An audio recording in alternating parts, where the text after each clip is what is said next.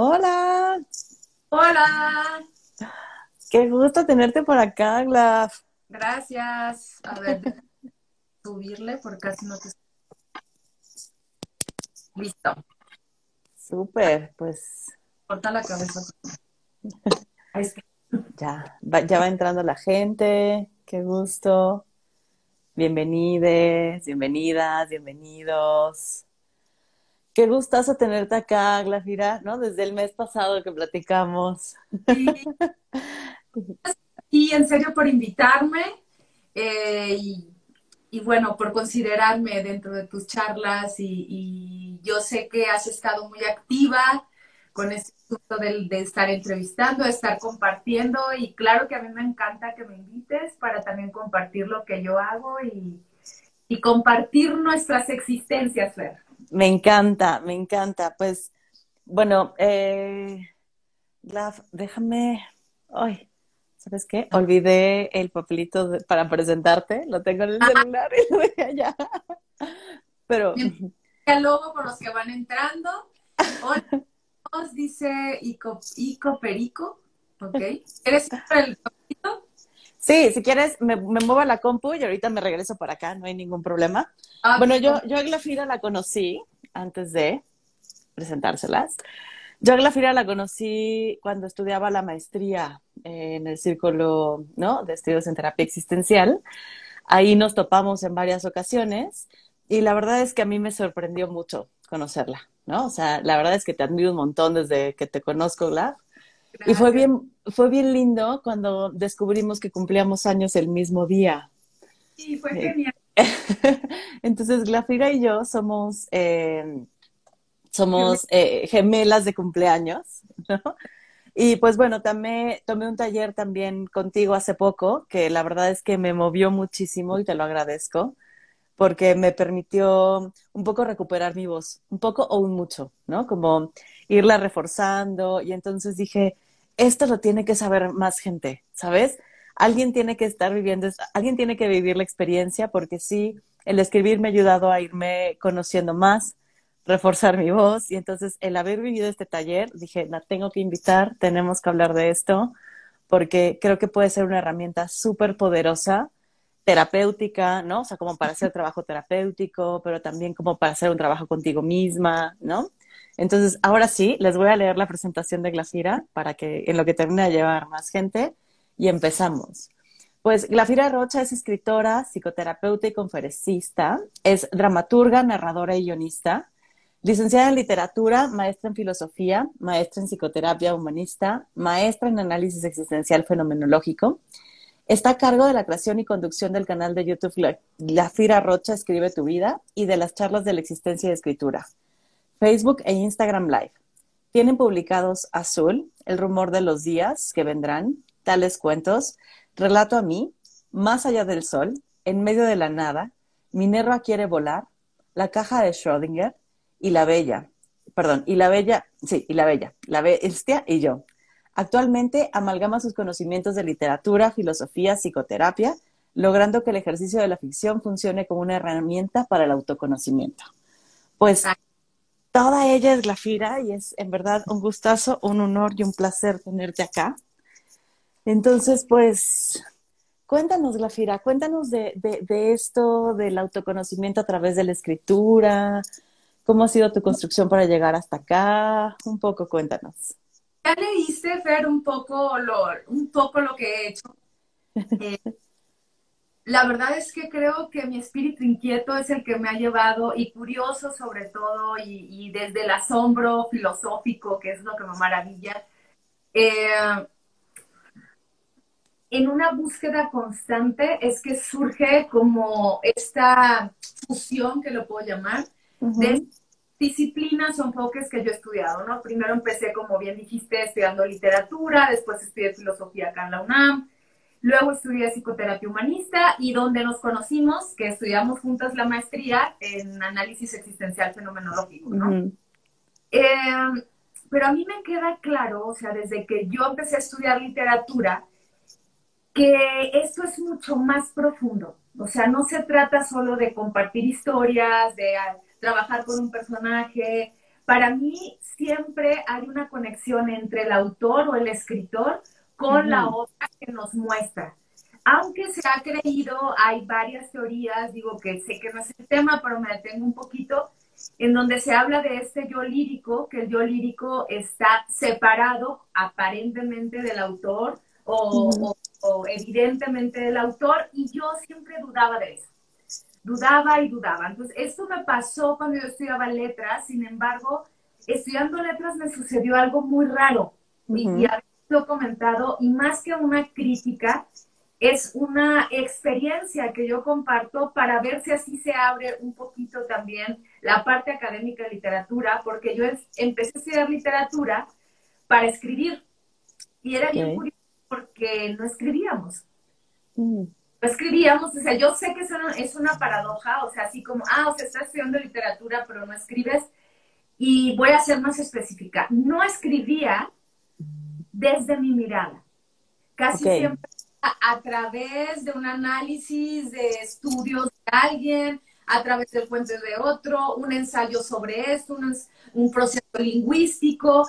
Y me parece a mí que, que, esté incorrecto, simplemente que yo le sumaría la parte de la escritura. Yo crecí en Sinaloa, en Culiacán, y honestamente creo que hasta la fecha no hay una escuela de escritores.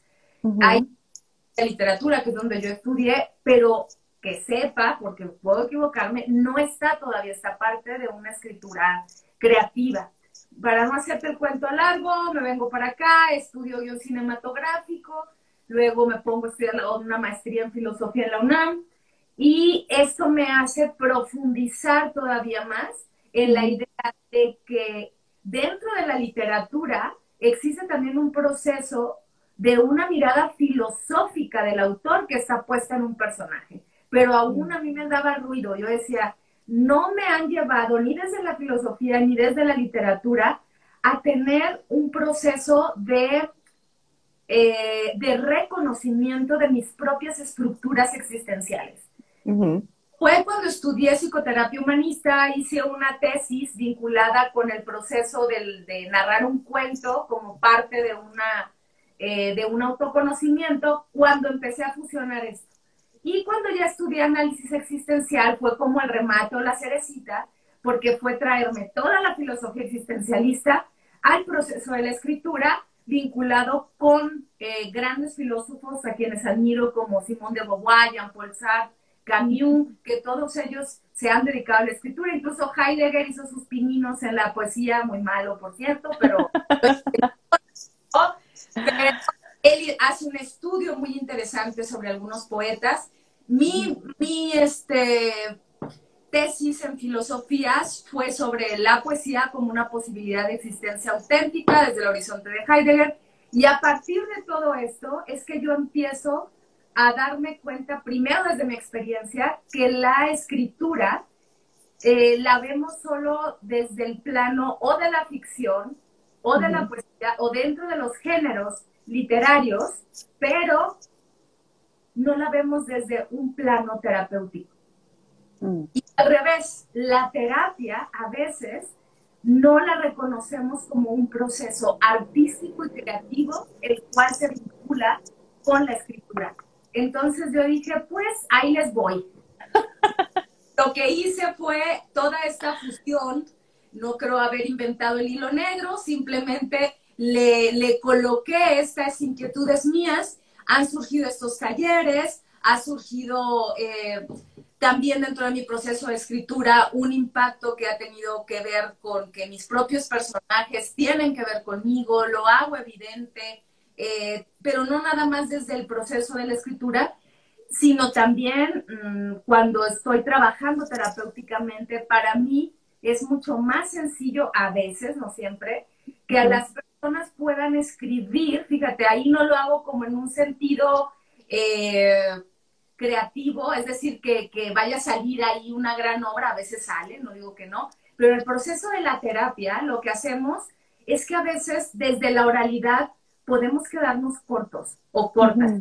No siempre, hay quien se le da muy bien poder externar todo, pero hay personas, tú lo sabes como terapeuta, que llegan a consulta a lo mejor sin muchas ganas de estar, eh, que les preguntas algo y son, sus respuestas son monosilábicas, sí, no, ok, sí, ajá, ni siquiera hay voz a veces. Y cuando hacemos algunas intervenciones desde la escritura, aparecen un montón de cosas. Y entonces es desde ahí que empieza todo, todo esto. Todos los lunes eh, tengo unas charlas que hablan sobre el proceso de la escritura y la existencia y ahora estoy eh, terminando las charlas en los laboratorios de escritura y lectura, se llama, pero siempre vinculados con la parte terapéutica. Sí, y, esto que dices, Glaf, o sea, yo, he visto, por ejemplo, a personas que les sirve mucho anotar para llegar, ¿no? O sea, anotar para decir, a ver, porque si no me pierdo y no voy a lo que quiero, entonces ya anoté lo que quería platicar, ¿no? O por ejemplo, también me han llegado como, este es el diario o este es como mi, mi cuaderno de pensamientos, no de ahorita, de hace un año, pero creo que hay muchas cosas ahí que no he resuelto y entonces quiero que lo veamos juntas. Entonces, claro que hay un montón de información ahí, ¿sabes? Hay un montón de cosas que ya no, te están ya no te están sucediendo, pero te siguen sucediendo lo suficiente para que traigas el diario. Eso ya es significativo. O sea, hay cosas ahí que, que sigues sin resolver o que quieres regresar y profundizar, ¿no? Entonces, creo que la escritura, o sea, haber conocido, por ejemplo, el, eh, lo poderoso que fue la escritura en el taller que viví contigo, ¿no? Fue así como, wow, tendríamos que hacerlo más. O sea, tendríamos que tener una invitación más seguida a nuestros, ¿no? Como consultantes a que escriban, no como una tarea de, pero vamos a explorar qué pasa cuando lo escribimos, qué pasa cuando te llevas la tarea de escribir esto o aquello, o, ¿no? Y seguro pasan cosas poderosísimas. A mí me pasaron, ¿no? Estando contigo. Eh, hay algo que, que yo llamo el ciclo del pensamiento, ¿no? Eh, es que nosotros partimos de una idea así desde la parte platónica, ¿no? En donde surgen las ideas. Eh, después de una idea, primero atrapamos el mundo a través de los sentidos, de ahí surge una idea, después de esta idea le damos características de juicio, ¿no? Si nos gusta o no nos gusta, después aumentamos un argumento. Estos son, fíjate, eventos rapidísimos que hacemos. Luego lo, lo podemos externar oralmente sin embargo, desde mi punto de vista, eh, y sobre todo me dirán algunas personas, bueno, quien no escribe, ¿qué pasa? ¿No? Ahorita me voy a meter en eso, pero creo que cuando llegamos a dar eh, a esa idea un sentido en la escritura, estamos concretando la palabra, la estamos haciendo material. O sea, a veces es algo eh, mucho más visual, una anécdota así rápida, yo aprendí ortografía más bien viendo las palabras que con las reglas gramaticales. Mm. Yo decía, esta palabra se ve fea con B chica. Te lo juro, o sea, así era. me pasa igual, me pasa igual. Se ve fea, algo raro, ¿ok? Y a veces simplemente tiene que ver por la fotografía que nosotros damos o como dice este Borges, ¿no? En, este verso maravilloso del Golem, a ver si lo digo bien, pero él dice, si como afirma el griego en el cratilo, el nombre es arquetipo de la rosa, eh, de la cosa, en las letras de rosa está la rosa y todo el nilo en la palabra nilo, ¿no? Entonces, estamos dándole esa materialidad. Digo, hay, hay, hay filosofías que se contraponen a esto, pero tratando de retratarte esta idea, o sea, sí, la, incluso cuando vas al súper, que anotas ahí jabón, esto, yo lo hago y sabes que nunca saco la lista. Nunca la saco porque no necesito sacarla, solo necesitaba escribirla para dejar un registro de eso. Y creo que eso es lo que nos pasa. Entonces, claro que va a mover muchas cosas, claro que si lo hacemos como parte del proceso de la terapia, y yo que vinculo la parte del el concepto de terapia como si fuera un sinónimo de autoconocimiento o de una, o como dice Foucault, de una inquietud de sí, eso me lleva más a, a, darle como una dimensión. Voy a ser este, a lo mejor repetitiva, pero desde mi punto de vista, aunque me gusta respetar a todos los demás, desde mi punto de vista es mucho más profundo. Y, no podría decirte que no. O sea, creo que aparte es como justo lo que dices, es como si fuese un ancla de pronto. El hecho de escribir, o sea, sí lo materializa, pero aparte lo hace más presente, lo vuelve real, ¿no? O sea, como, como tengo algunas personas que me dicen, es que si lo digo se vuelve real. O sea, escribirlo lo vuelve aún mucho más real que dejarlo en la oralidad. ¿Sabes? Está ahí ya algo que, que nos dice que, ¿no? O sea, lo escribimos, nos tomamos el tiempo, ya está en este mundo, ¿no? Exacto. Le vamos dando esto que te digo, o sea, la, la, materialidad, pero al mismo tiempo como si dejáramos un registro, pues. Damos un registro, así como cuando hacemos un pacto, que no es la misma una cuestión escrita a una cuestión este, oral, desafortunadamente, porque a veces creo que la palabra es bastante fuerte ya, pero cuando lo hacemos en letra, le damos, como te digo, esa dimensión de, profundidad, eh, nos vamos reconociendo a través de, del vínculo con el lenguaje también, porque, bueno, podemos tener oralmente un lenguaje de 100, 150 palabras, pero cuando estás escribiendo, fíjate que haces uso de, un vocabulario mayor. Te, obligas, de pronto yo sí me doy cuenta que, que repito muchas ciertas palabras y es como, no, no, no, hay que cambiar esta palabra, no, no, no, hay que hacer ajustes. Oye, Glafira, y decías hace un ratito, ¿qué pasa con la gente que no escribe? Porque justo cuando entré a tu taller, o sea, yo hace muchísimo eh, escribía diarios, no de manera como tan o sea, no era tan de diario, la verdad. Nunca he sido como eh, tan disciplinada para eso, pero sí tendía mucho a escribir cuando era chavita, ¿no? Yo creo que como por ahí de los 19, 20 años dejé de hacerlo y, y, estaban las ganas de volver a escribir, pero ya nunca llegaron. Y entonces me fui construyendo esta idea de yo no escribo, ¿sabes? Yo no sé escribir, yo no soy buena para escribir. O sea, escribía hasta poemas feísimos, seguro, ¿no? pero era una forma de ponerme ahí, de, de, eh, de volverlo real, de poderme leer después, decir, ay, qué mal estaba pasando, ¿no? O ay, qué dramática era, o ay, qué, qué pensamientos tan maravillosos. Lo dejé de hacer mucho tiempo, entonces tenía esta idea de yo no escribo, yo no lo sé hacer, a mí no se me da, ¿no? Eh, y fue un reto entrar al taller contigo, justo por eso, ¿eh? Porque era como, yo no sé escribir, soy una papa para escribir. ¿qué, voy a hacer en este taller, no? ¿A ti cómo te va con la gente que, como yo dice que no escribe? Fíjate que creo que ahí lo que les comparto más que nada es mi ímpetu, mis ganas. A veces les digo, yo a veces me siento una evangelizadora de la escritura, ¿no? Lo digo en forma de broma, pero cada vez me lo tomo O sea, y ando diciéndole a todo el mundo, escribe, tú puedes, o sea, es curioso y no, no es como crítica lo que voy a decir, sino más como un sentido exploratorio, que cuando doy talleres para personas que sí se dedican a la escritura o que quieren dedicarse a la escritura, casi no escriben. O sea, si dieran por hecho que la escritura va a llegar porque ellos ya saben escribir, ¿no? Entonces, como que, o sea, es paradójico, pero el compromiso es menor. Entonces yo me frustro porque digo, a ver, pues estoy dando un taller de escritura donde no escriben, ¿sí? Y cuando doy talleres para personas que tienen incluso esta resistencia, un miedito, así como, híjole, ¿qué va a pasar? Eh, creo que el compromiso que se da tiene que ver con el contacto consigo mismos. O sea, a lo mejor tú, tú lo notaste en el taller, que conforme vas escribiendo, más te vas soltando, que acá no son tareas como tal, no los calificamos con un 10, sino que lo que, lo, lo que más nos interesa es que vayas compartiendo, ¿no? O sea, que vayas permitiendo que la misma escritura también te guíe. Mm, Estelo hace un momento, bueno, entonces estos talleres, ¿qué pasa con las personas que no escriben? Evidentemente que para entrar a a un proceso de escritura terapéutica, pues sí, tienes que tener ese lenguaje articulado de la escritura.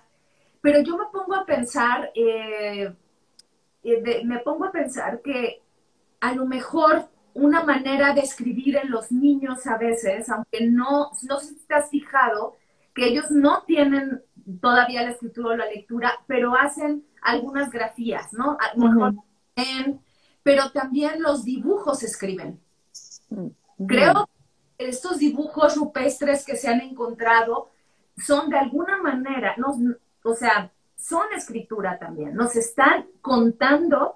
Yo a veces tengo dudas si es la historia, si son los deseos o si es ficción, porque no sabemos si solo deseaba casar y dibujó ahí que, que quería casar, ¿no?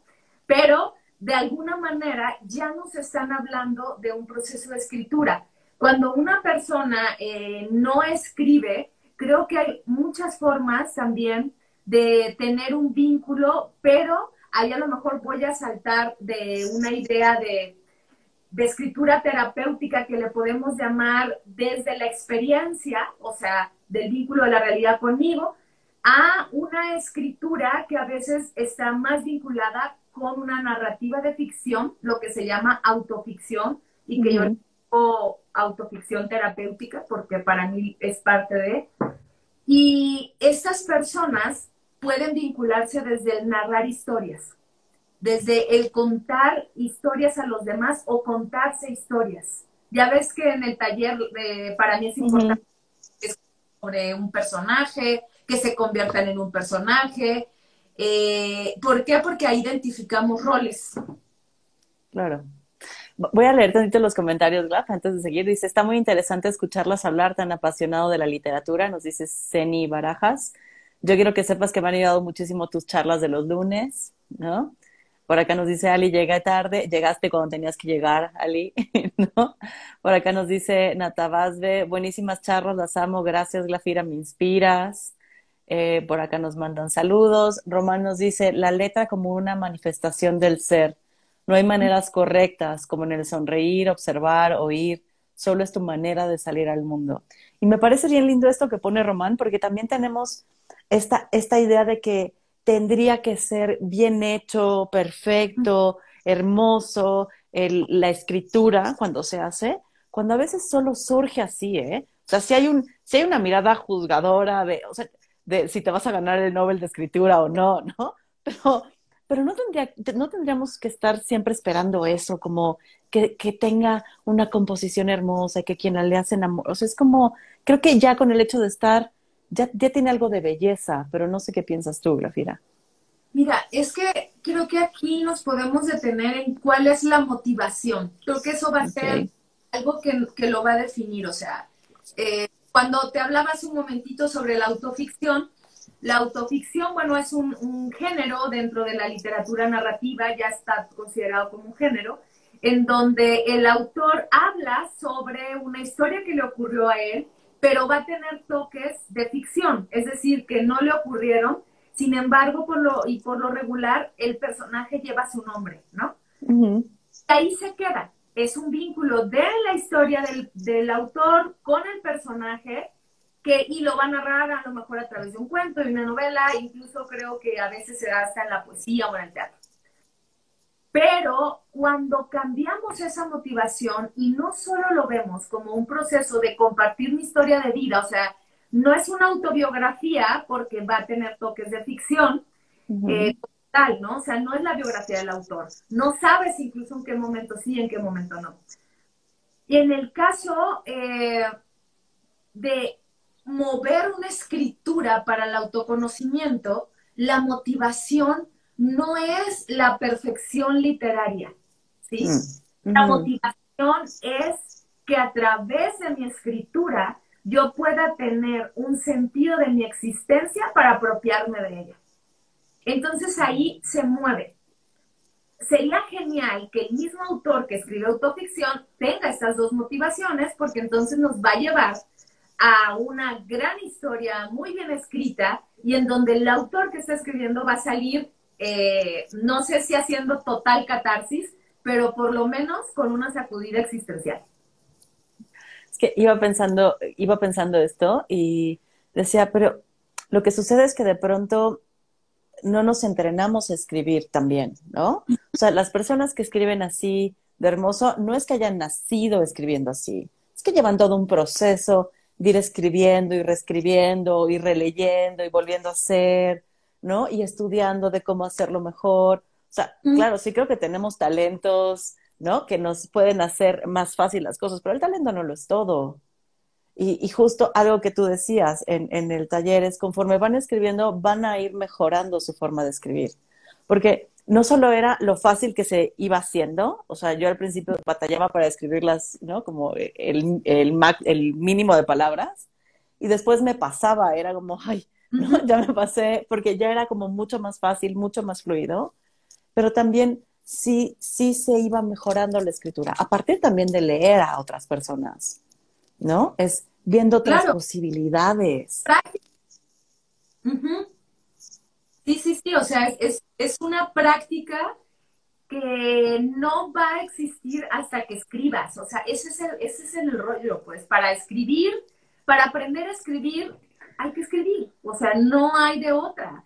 Entonces, esto que tú dices, la belleza de las palabras, cómo lo vas a, cómo, cómo te vas conectando con ellas, es todo un proceso. O sea, hace creo que una semana que vi la, una serie que está en, en Prime de Amazon, que es sobre la vida de entonces, yo no tenía, la verdad, mucha idea sobre su biografía, he leído un par de libros de ella, ¿no?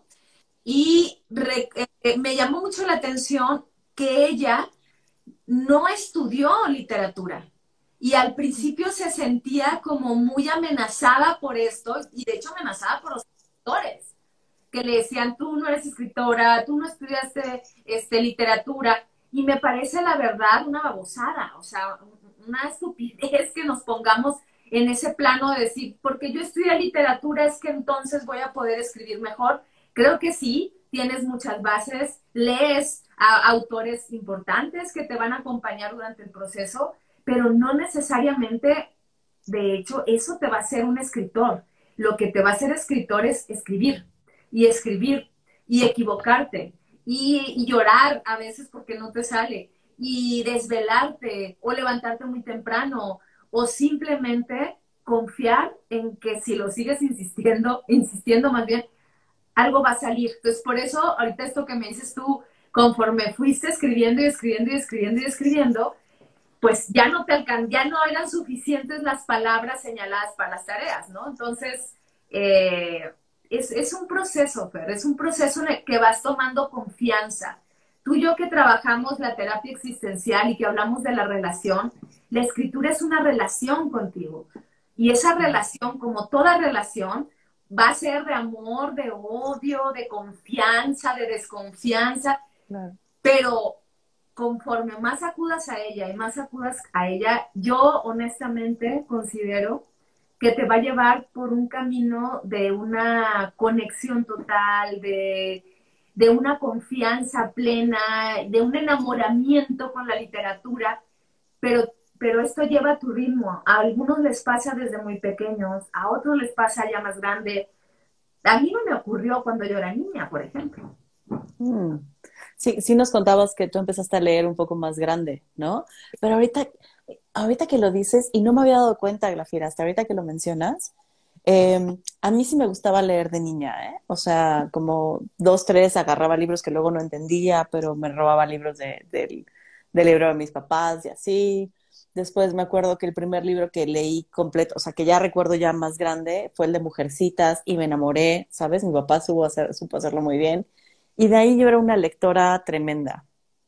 Eh, devoraba libros, o sea, sí lo disfrutaba mucho. Y dejé de hacerlo mucho tiempo, ¿no? Y justo después del taller empecé a leer muchísimo de nuevo.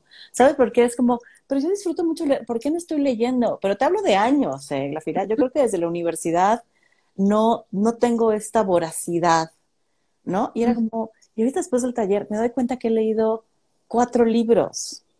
Y era a veces lo que leía en, en un año de esforzarme por leer. Hace un mes, ¿no? Ajá, sí. Y, y, ya me eché cuatro libros, ¿sabes? Y es como, ¿qué pasó? Porque no me he dado cuenta hasta ahorita que lo platicamos. ¿Qué pasó que se me desbloqueó también eso? Sí, sí.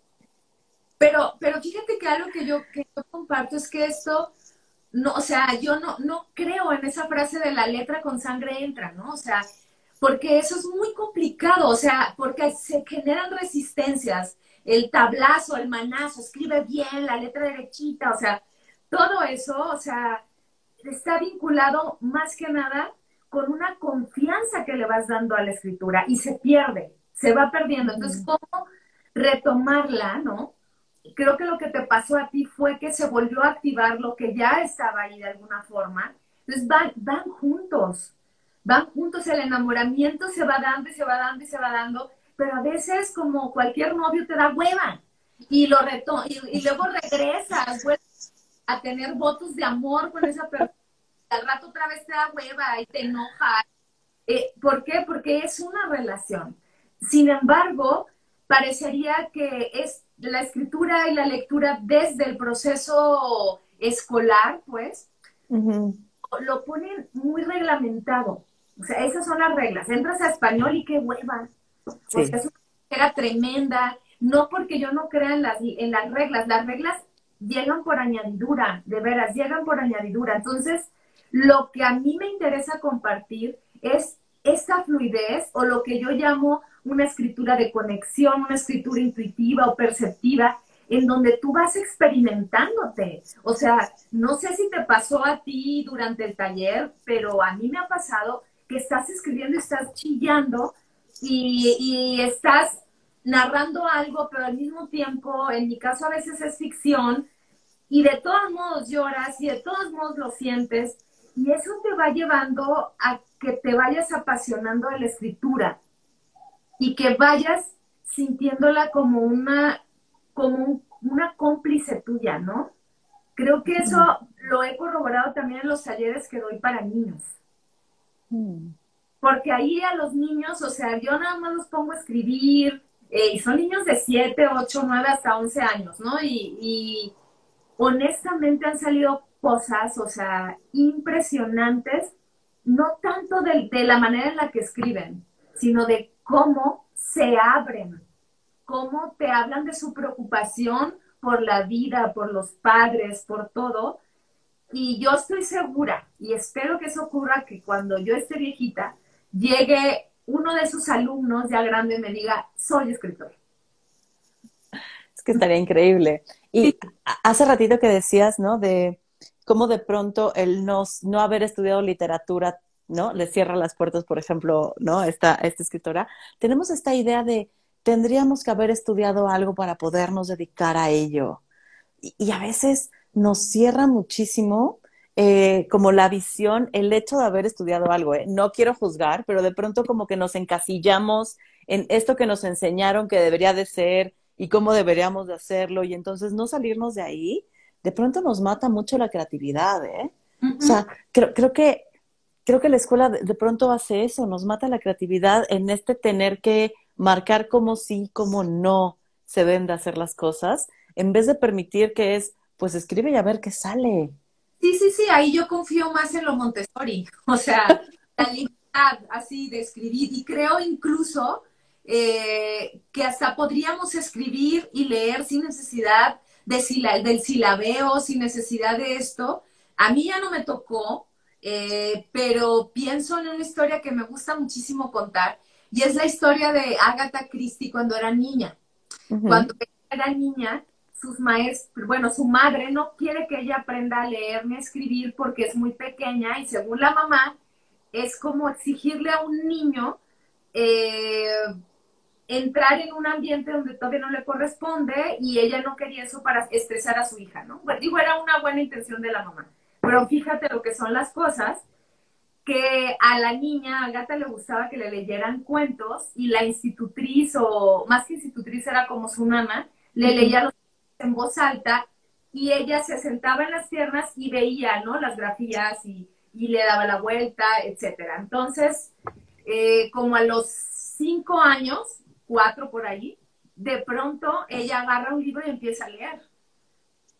Y la institutriz se avergüenza y va y le dice a la mamá, ¿sabes qué? Agatha ya sabe leer. Y yo no le enseñé. O sea, quiere decir que también es esa necesidad y curiosidad de decir, ya quiero saber eso para poder eh, yo misma leer. Eso es lo que le pasó. Entonces tú vas generando esa expectativa para que el encuentro se dé cuando tú ya estés listo, tal cual así y, abierto para que las letras lleguen, ¿no? Entonces, cuando nos ponen una serie de reglas primero, lo que ocurre es que nos separan.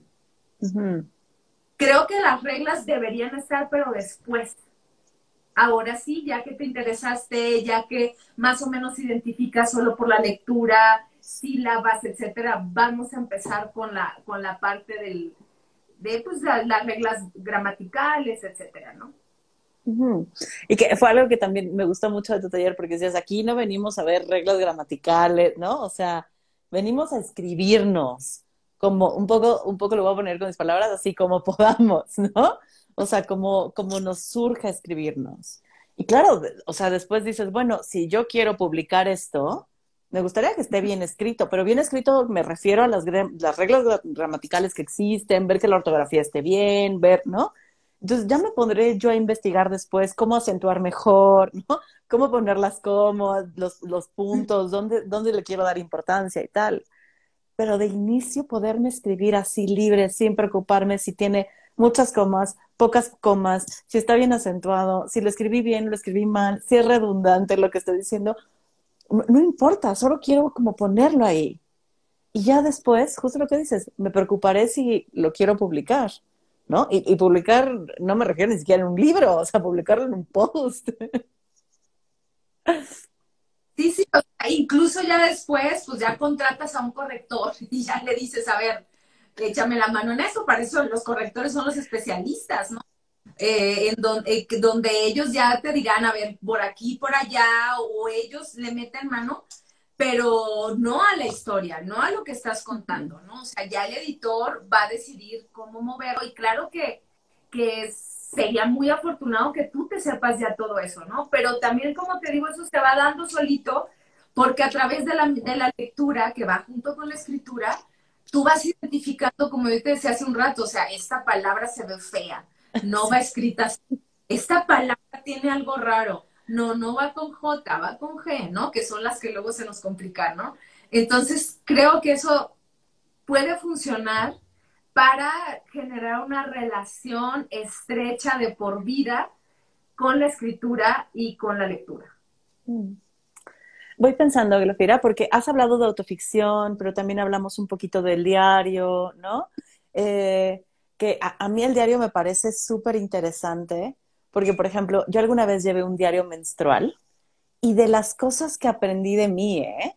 O sea, creo que si hubiera empezado a hacer un diario menstrual a los 12 años, eh, hubiera tenido mucho más información previa que en vez de estarme rompiendo la cabeza a los veintitantos, ¿no? Entonces, o sea, como, como para qué, puede ser muy boba mi pregunta, pero como, ¿para qué nos puede servir cada uno? Por ejemplo, el diario, ¿qué beneficios nos trae? La autoficción, ¿qué beneficios nos trae? El eh, de pronto encarnar un, encarnar un personaje o un rol, ¿qué beneficios nos trae o cómo lo podemos usar? Bueno, partiendo de la idea que el beneficio lo va a saber quien lo escriba, ¿no? Ajá, claro. Porque es muy subjetivo.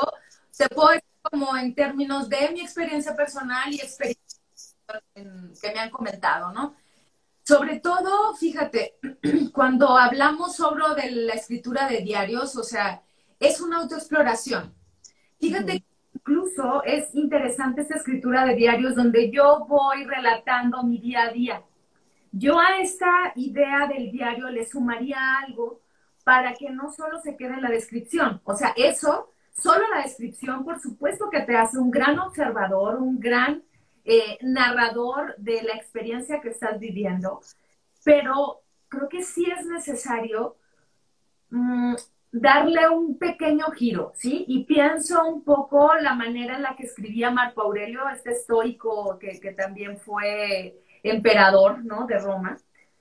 Eh, lo que nosotros nos encontramos de sus escritos se llaman meditaciones, que es un diario que, o sea, no tiene que ver con la meditación como la vemos ahora en términos de, religión oriental, sino como él lo caracterizaba, está vinculado con una reflexión.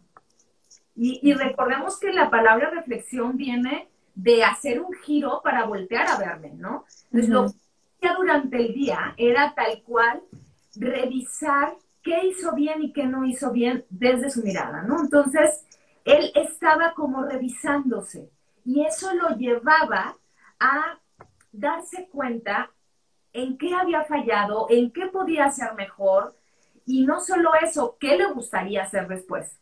Entonces creo que los diarios nos, nos dan el beneficio de reconocer las fallas, los aciertos y también aquellas historias que vivimos y que van a ser parte de nuestro proceso de existencia. En el caso de los diarios. En el caso de la autoficción, creo que uno de los beneficios es que yo me coloco, fíjate, en lugar de como en el diario de Marco Aurelio, donde yo estoy eh, encarnándome para ver en qué me equivoqué o no, en el caso de la autoficción me separo de mí. Y a veces sirve separarse, porque entonces yo puedo ver a través del personaje lo que no podía ver viviendo la, la historia, ¿no? Y en la autoficción lo que haces es a veces hasta componerla como te hubiera gustado que ocurriera. Entonces estás haciendo una proyección de hacia el futuro o una proyección de tus deseos, etcétera, o incluso eh, trabajar un proceso de digerir algún acontecimiento doloroso.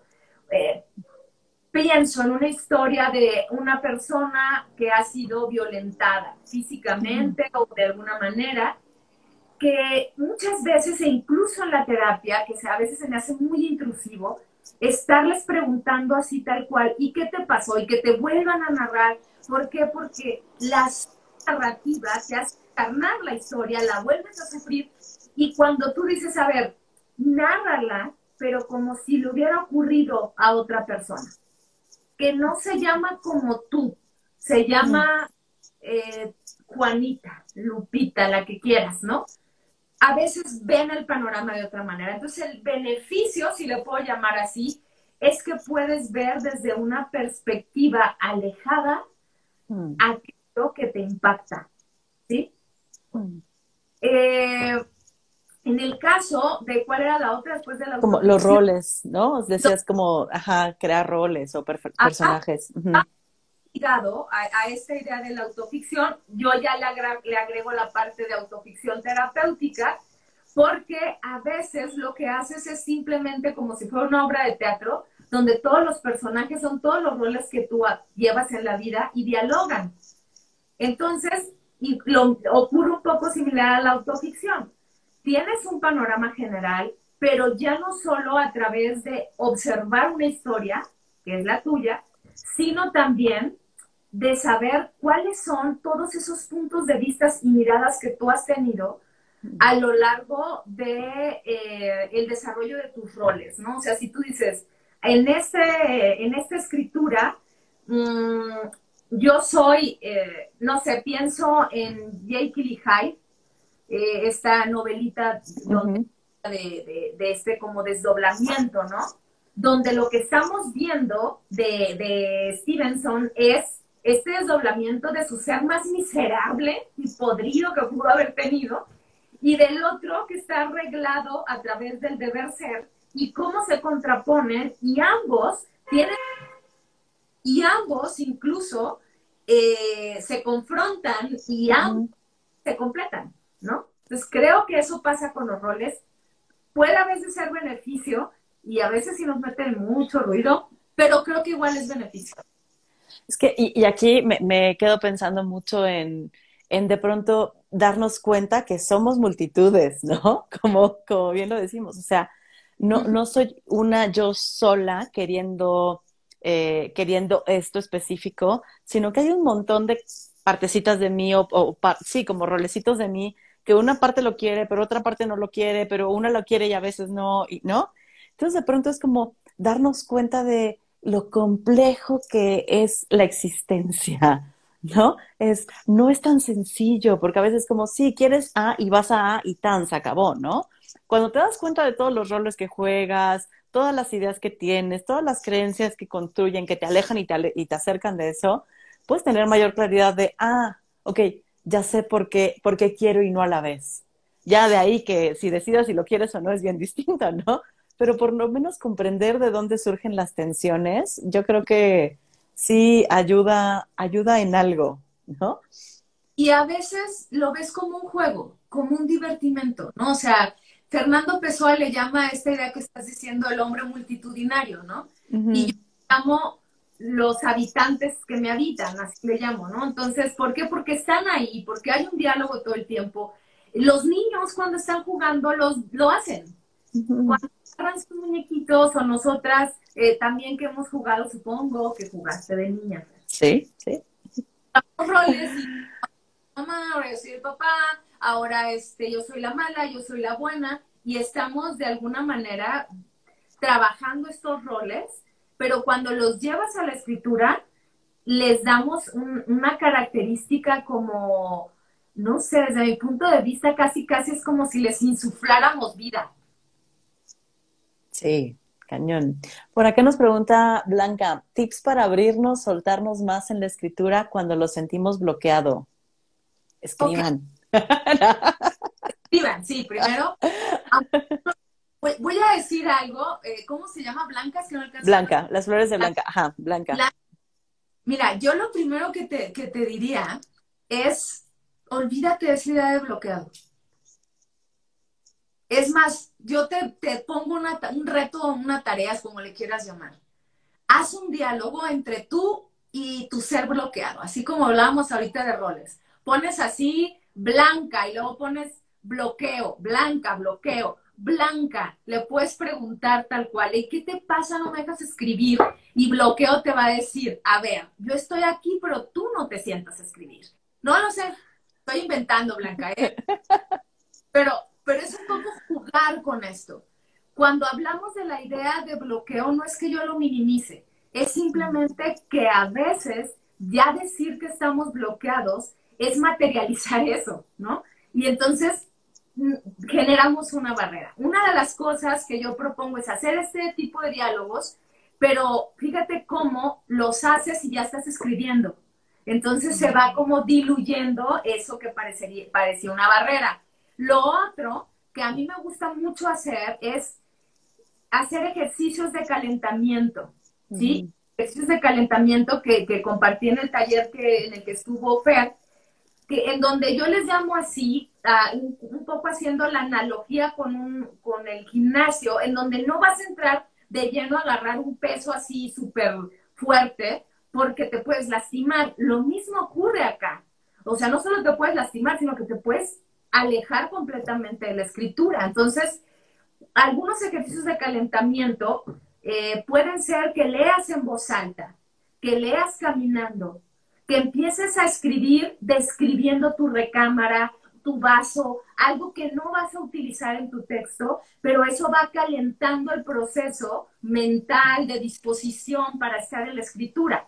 Hay muchos más ejercicios, voy a hacer aquí un comercial mi canal de YouTube que se llama Glafira Rocha o aquí mismo en Instagram, en Instagram TV tengo ahí algunos videos de los lives que hago, pero en el canal de YouTube tengo más de 150 videos en donde tú puedes eh, meterte algunos que se llaman así, ejercicios de calentamiento para escribir, en donde, bueno, ahí ya profundizamos en unos, desde visualizaciones creativas, y creo que esos ejercicios te van acompañando para que esta, a lo mejor, resistencia, miedo, esto que comentaba Fer hacia el principio, se vaya como soltando y te vayas abriendo y vayas jugando. O sea, en serio que es genial que leas en voz alta, en el espejo, hagas las voces, hagas el ridículo y luego es como si una energía del mismo autor que estás leyendo en voz alta, y, digo en voz alta porque es necesario que te escuches, ¿ok? No en voz baja, en voz alta, abriendo la boca. Y cuando haces esto, empieza a moverse, hasta te sientes con calorcito, hasta empiezas a sentir así como, me está hablando a mí, y empiezas a, a conectarte, y entonces cuando ya estés así súper calientito, te pones a escribir y ves que eso te funcionó para adentrarte. Y a mí ese ejercicio me encanta, ¿eh? Como leer en voz alta, me, encanta. Y justo como me lleva a, yo creo que la última pregunta, porque ya nos queda poquito tiempo, Grafira. Em, ¿cómo, recuperar nuestra voz a partir de la escritura? O sea, ¿tú, sientes que hay ahí una conexión, que sí es, o sea, sí nos ayuda a recuperar nuestra voz, a crearla. Fíjate que a esto que dices de recuperarla, yo le sumaría también esa idea de abrirnos. Ok. De abrirnos, porque a veces estamos cerrados a esa voz, ¿no? Entonces, una recuperación de la voz es abrirnos a la voz, porque si no es como si la quiero recuperar pero sigo cerrada, es complicado, ¿no? Esto que comentaba hace, hace unos minutitos de escucharnos en voz alta es importante, porque a veces nos, o sea, a mí me pasa a veces cuando me escucho en los mismos lives que hago, como si sintiera que es otra la que está hablando, cada vez me pasa menos. Pero sí hay una idea de reconocimiento. Entonces, ¿cómo abrirnos hacia esa voz? Yo lo que diría es grábate. Grábate, eh, ahora que podemos grabarnos tal cual en el teléfono, grábate y escúchate. Pero no solo de la nada que empieces a hablar, sino que dialogues a través de un tema que estás experimentando. Si ahorita nos decía Blanca, bueno, ¿cómo puedo empezar a escribir más? Tú misma puedes generar una respuesta aunque no sea la que quieres escuchar y después te escuchas. ¿Sí? Cuando empiezas a escribir, vas a empezar a reconocer voz extraña, como si saliera de ultratumba. Es aquello que dice, que, muchos escritores dicen y que yo he dicho también, como si sintieras que alguien te susurra, ¿no? Pero no es que sea una voz externa, no es que sea eh, algo ajeno a ti, es, es todo el vínculo que tú has tenido con la voz del mundo a través de la conexión y la relación que has tenido con tu existencia en general. Entonces es abrirte. ¿Cómo abrirte? Empezar a escucharte primero, eh, empezar a escribir, y eso eh, se, va dando como un movimiento, creo, entre la danza, entre el juego, entre el asombro. Tú misma lo dijiste al principio de, y, me llevó a, leer más y a escribir más. Eh, entonces creo que eso se, te vas permitiendo la apertura, ¿no? Se, despacito y con cautela, como quieras, ¿no? Y entonces la voz emerge. Emerge porque ya está, no porque tienes que ir a su búsqueda. Mm. Me encanta, me encanta esto que dices, Lafira, porque siento que de pronto eh, acallamos mucho nuestra voz, la dejamos de escuchar, justo la encerramos en un lugar, ¿no? Y de pronto es como abrirnos para que vuelva a salir. No, no es tarea fácil, ¿eh? O sea, siento a veces que no es tarea fácil. Y luego llevarlo a la escritura, bueno, ¿no? es, es, es, algo súper confrontador llevarlo a la escritura. Confrontador, no, no de que le tengamos miedo, ¿eh? Pero sí confrontador de va a ser un ejercicio fuerte empezar a escribir, ¿no? A escribirnos. Exacto. Pues Glafira, te agradezco muchísimo que hayas venido hoy. Me encantó platicar contigo, tenerte por acá. Eh, yo, como doy terapias ahora, no te puedo ver y como tengo mi agenda bien llena, de pronto te voy viendo después, ¿no? A cachitos a veces, por pedacitos, pero eh, me encanta lo que compartes, me encantó haber vivido el taller contigo, ¿no? Estoy esperando volverme a, meter en algún momento. Eh, y, también las, invito a que si pueden inscribirse con Glafira, qué padre, pero si no, que empiecen a escribir, ¿saben? Empiecen a escribirse, empiecen a experimentar con esto, porque sí, sí nos ayuda muchísimo a irnos reconociendo, a reencontrarnos, a abrir posibilidades. En la autoficción híjole, se abren posibilidades tremendas, ¿no? Escribirnos cuentos donde resolvemos cosas, ¿no? Es como, órale, como si ya pudiera, o sea, como si ya lo hubiese hecho, ¿no? Entonces, ya la posibilidad está ahí y solo es hacerlo en este mundo, ¿no? Como un poco lo sentí así. Pues muchísimas gracias a ti, Fer. Y bueno, todos están invitados. Todos los lunes estamos en el laboratorio de escritura y lectura y le llamamos laboratorio porque lo que buscamos es experimentar con la existencia. Entonces, a través de la lectura, a través de la escritura, es que nos estamos compartiendo. Eh, son grupos que, como a mí me gustan, solo máximo 12 personas, pero eh, como van cambiando, yo voy teniendo una lista y en cuanto se abre les digo y ustedes pueden entrar sin problema. Entonces, bueno, ahí los espero los lunes. Gracias, Pero, otra vez por la invitación, por permitirme compartir lo que amo. No, muchísimas gracias. Me encantó tenerte aquí. Pues nos vemos el lunes eh, con otro live. Gracias, em, Lafira. Gracias a todas, a todes, a todos los que nos acompañaron hoy. Bye. Bye.